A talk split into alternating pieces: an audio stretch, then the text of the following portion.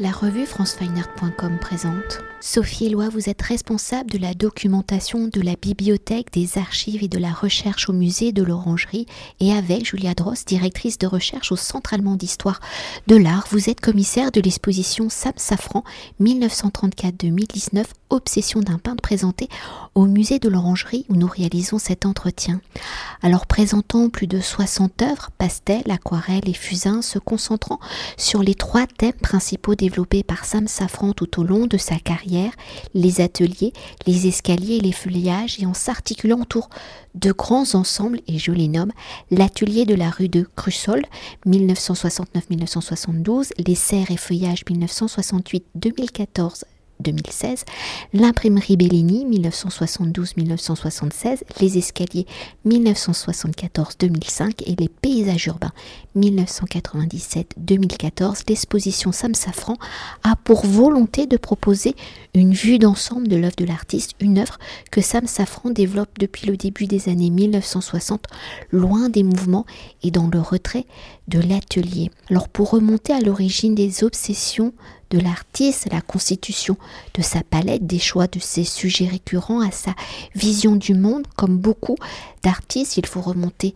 à son enfance, à sa vie de jeune adulte, où il naît à Paris en 1934 et dans une famille juive polonaise. La Seconde Guerre mondiale et ses conséquences vont impacter cadrer les possibilités de choisir d'être libre ou en échappant au camp nazi. C'est à la sortie de la guerre et grâce à la Croix-Rouge qu'il envoie aux Suisses que Sam Safran va commencer à dessiner. Alors de cette première expérience du dessin exercée à Winterthur, dans un village paisible de la Suisse, peut être vue par Sam Safran comme une fenêtre sur un autre monde possible, sur un monde sans enfermement, sans se cacher. Dans ce choix de devenir artiste, comment cette première expérience va-t-elle être déterminante pour Sam Safran, vous allez nous le dire, et en artiste autodidacte pour formaliser ce choix, et en jeune homme s'intéressant à tout, comment Sam Safran va-t-il se former, entrer en fait, Sam Safran va avoir une formation tout à fait euh, particulière, en ce sens que euh, le fait qu'il soit né en 1934 à Paris dans une famille juive polonaise était probablement la pire euh, configuration possible. Et dès son plus jeune âge, il a vécu caché. Une partie de sa famille, dont son père, ont été assassinés dans les camps. Et euh, donc euh, voilà, son enfance a été massacrée par, euh, par l'histoire et il a été caché dès très jeune. Il n'a donc pas pu être scolarisé comme nous tous et, et son éducation s'est faite de façon assez assez empirique en réalité et c'est ce qui explique aussi certainement pour une part, euh, son extrême avidité de culture, son goût pour la lecture, son envie de toujours en savoir plus, cette sensation qu'il avait de devoir euh, constamment apprendre.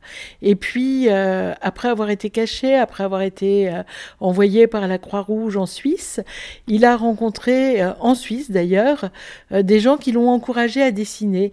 Et puis, il a montré une certaine facilité pour le, dessin.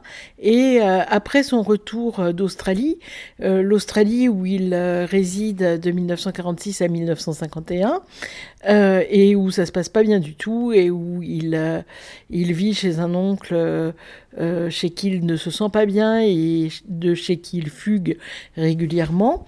En revenant à Paris, se pose pour lui la question de, de ce qu'il va faire, et alors qu'il hésite peut-être un peu, si on peut dire ça, entre, euh, entre la délinquance et euh, le dessin.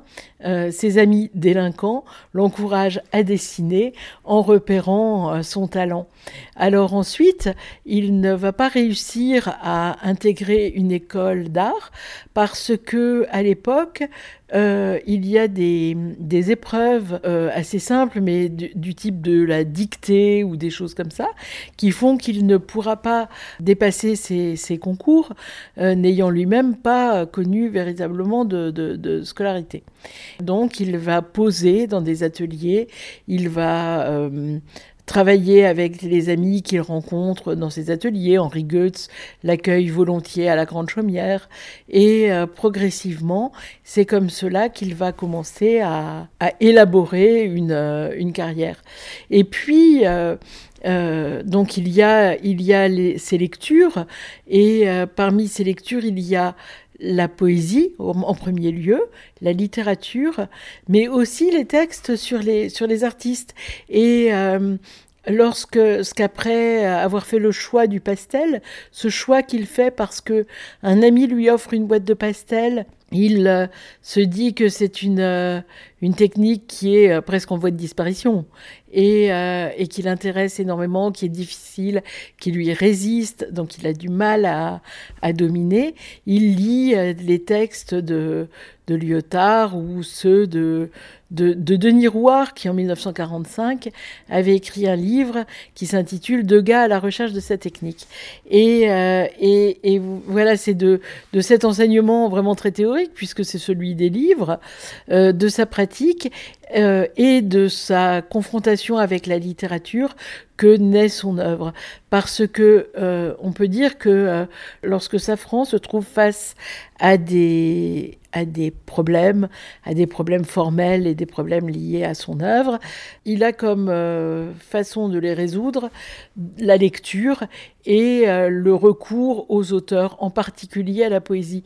D'ailleurs, il a rencontré assez tôt euh, à la fin des années 60, Fouad El Lettres, le poète libanais, et euh, en est née une grande amitié et euh, des collaborations autour de la, de la revue La Délirante, pour laquelle Safran va donner des couvertures et, et, des illustrations. Et puis, il y a ces auteurs de prédilection qui peuvent être d'ordre très différent, puisque il lit sur le même plan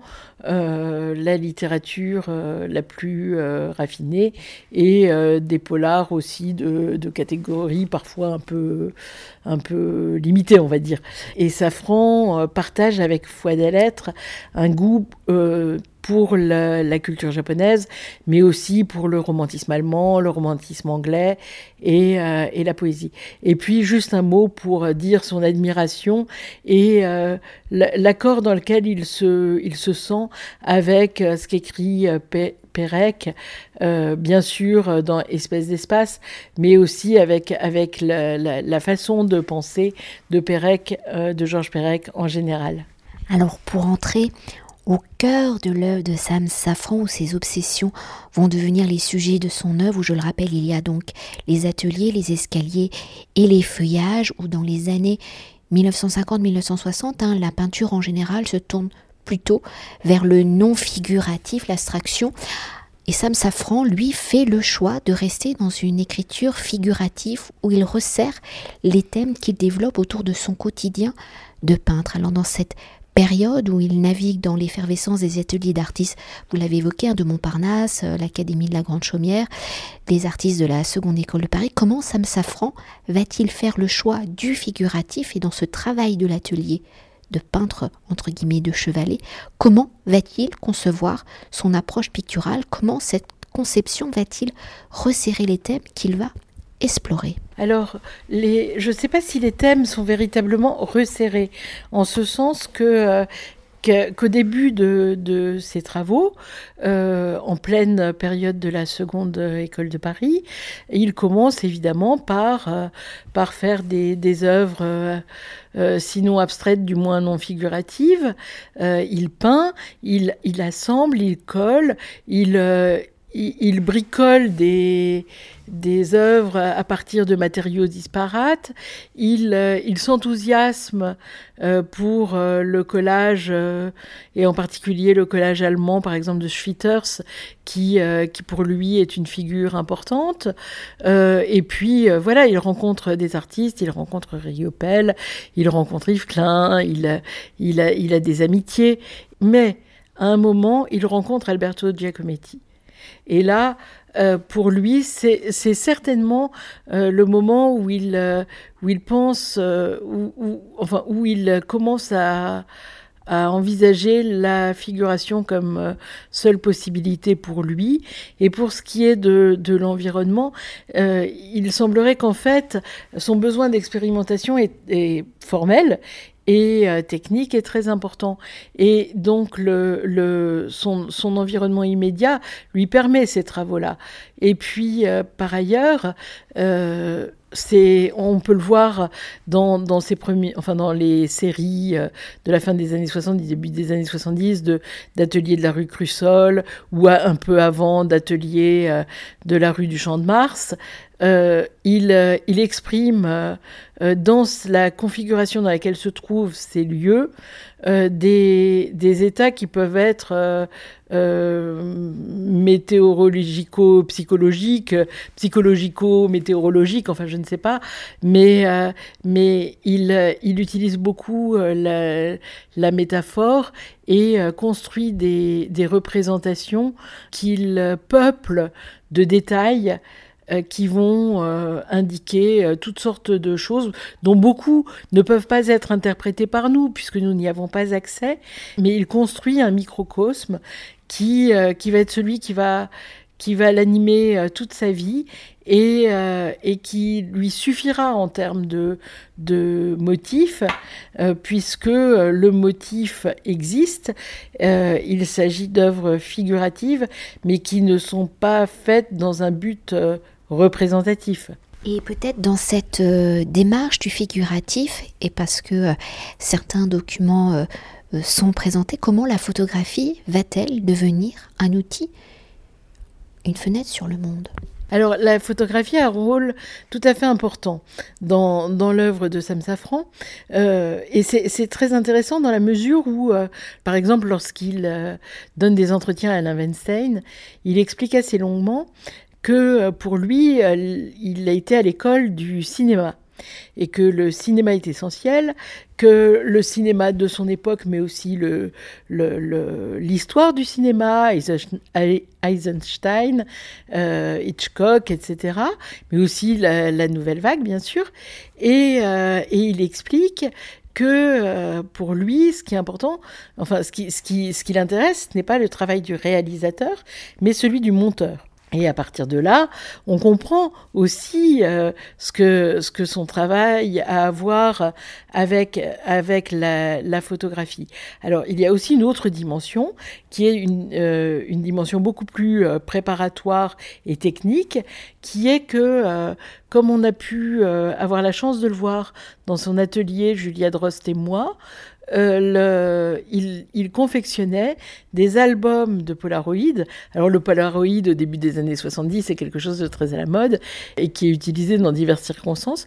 Lui, il l'utilise pour étudier les effets de la lumière, en particulier sur les escaliers, mais sur les espaces, euh, peu importe lesquels finalement. Et il colle ces Polaroids dans des albums ou euh, de façon régulière pour justement voir les différents effets, ou alors il les découpe et les assemble il a connaissance du travail que fait oh, David Hockney à partir des Polaroids, mais il a aussi euh, rencontré Francis Bacon et, euh, je ne sais pas s'il euh, connaissait ce travail, mais en tout cas, il mène un travail qui est à ce moment-là assez proche de celui que, que va faire Yann Dibetz à partir de, la construction d'images, enfin, de points de vue reconstruits à partir de, de la photographie.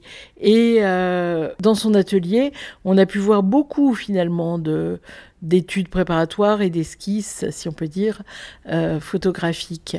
Et euh, on le voit aussi tout particulièrement dans les œuvres qui suivent les escaliers, enfin, qui s'inscrivent dans cette série, mais euh, qui sont des représentations de ce qu'on voit par la fenêtre d'une certaine façon, des escaliers. C'est-à-dire que ces escaliers sont d'abord des espaces complètement fermés, euh, par les fenêtres desquelles on ne voit que le, le bleu de la nuit. Et euh, progressivement, la ville apparaît par la fenêtre, puis alors peut-être que ce n'est pas aussi simple que cela, mais euh, on a la sensation qu'il que l'on sort par la fenêtre dans la ville et ces œuvres qui montrent des paysages urbains sont des sortes de reconstructions de non seulement d'espace, mais aussi de temps. C'est-à-dire qu'il il assemble euh, la représentation de lieux qui ont été importants pour lui, euh, euh, Montparnasse, Malakoff, enfin toutes sortes d'endroits et de lumières dans des moments différents sur la, même œuvre. Et là, l'importance de, la photographie est très clairement affirmée. Et même hein, quand on découvre euh, tout cet ensemble euh, lié à la thématique de l'escalier, hein, ce sont toutes ces perspectives aussi qui sont euh, déformées. On a l'impression qu'on est vraiment dans une vision grand angle, comme on dit en photographie. Oui, on est dans une, dans une vision grand angle, mais, mais on est aussi dans, dans son regard sur le monde, en ce sens que, euh, que Safran euh, le, répète à, plusieurs endroits, euh, il ne s'agit pas de, de, perspective au sens traditionnel du terme, et perspective traditionnelle qu'il n'a jamais étudiée d'ailleurs. mais il invente sa propre perspective, histoire de retranscrire aussi fidèlement que possible son regard. Et il dit dans les entretiens avec Alain Weinstein qu'il se sentait dans la cage d'escalier du 54 rue de Seine comme une araignée au bout de son fil. Et euh, une araignée qui monte, qui descend, qui se déplace pour pouvoir donner une, euh, représentation qui n'est pas euh, prise d'un seul point, mais qui au contraire vise à montrer tout ce que, tout ce que l'on peut appréhender par, euh, par le regard. Et donc justement, c'est, d'une certaine façon, c'est aussi autre chose que la photographie. C'est, un travail très mental finalement. Et pour poursuivre, hein, je le rappelle, ainsi si tout au long de sa carrière, Sam Safran développe principalement trois thèmes je les évoque à nouveau, les ateliers, les escaliers, les feuillages ont plus de 50 ans de pratique. Comment va-t-il faire évoluer justement son écriture picturale? Comment réussit-il à se renouveler à travers un même sujet, un même motif? Et entre le pastel, le fusain, l'aquarelle, le dessin Quelle y sera l'incidence du choix? En fait, ces, trois séries, euh, elles, sont, trois, elles ne sont qu'une, elles sont beaucoup plus nombreuses, puisqu'elles ne sont qu'une en raison de, l'enfermement, en quelque sorte, euh, que, ce, soit dans l'atelier ou dans l'escalier, ou les feuillages sont des feuillages dans l'atelier. Donc, euh, finalement, on rejoint toujours la, la, même question. Et elles sont à la fois beaucoup plus nombreuses, puisqu'il y a des ensembles d'œuvres qui, qui qui sont assez différents euh, les uns des autres. Bien sûr, différenciés par l'usage du fusain, du pastel ou de l'aquarelle, mais en fait, le pastel, qui est une technique extrêmement euh, difficile, n'autorise pas de dépasser euh, certains formats, même si Safran les mène à leur maximum et qu'il et qu'il fait des pastels extrêmement grands par rapport à ce qu'on a l'habitude de connaître. Mais au-delà d'une certaine dimension, ce n'est plus possible. Et c'est un désir de monumentalité qui l'amène aussi à utiliser l'aquarelle, qui habituellement n'est pas non plus utilisée pour de très très grands formats, mais qu'il pousse à ses, à ses limites. Et euh, que ce soit dans le pastel ou dans l'aquarelle, ce sont des techniques qu'il élabore vraiment dans son atelier et qui, euh, si elles euh, sont à voir avec la technique habituellement pratiquée par les uns et les autres, sont modifiées et personnalisées vraiment. Le, pastel de safran est mêlé d'autres choses. L'aquarelle est très mêlée de fiel de bœuf. Il la pose sur des, soies chinoises que lui ont fait euh, euh, connaître un de ses amis. Euh, en fait, il rehausse l'aquarelle de crayons de couleur et de pastel, voire il, il les juxtapose.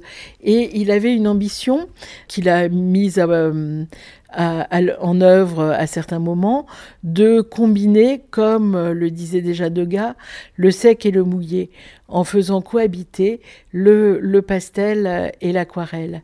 Et donc on voit que que euh, les techniques, si elles sont à la base peu nombreuses, et, mais tout à fait euh, étonnantes, puisque euh, il y a très peu d'artistes qui ont travaillé le, le, le, fusain, le pastel et l'aquarelle, elles se modifient au cours du temps en fonction des œuvres et en fonction de ces expérimentations. Parce que Safran est un expérimentateur insatiable qui essaye toujours de nouvelles choses et de nouvelles, de nouvelles techniques, de nouveaux médiums. Et peut-être qu'on pourrait aussi évoquer, et ça je l'ai seulement perçu en parcourant l'exposition, un autre fil conducteur, c'est au final ce personnage. On a l'impression, premier abord, que ces œuvres sont euh, sans présence humaine, mais en fait pas du tout.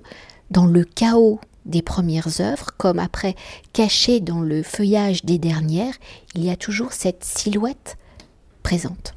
Oui, alors ça c'est quelque chose qui est très, qui est assez étonnant puisque euh, dans, dans, toutes les séries euh, que nous montrons, alors il faut pas oublier qu'avant, avant il y en a eu d'autres, mais euh, voilà, ce sera l'objet d'autres d'autres études. Et mais que ce soit de, des ateliers de la rue du Champ de Mars jusqu'à l'hommage à Jean Clair, il y a presque toujours des personnages.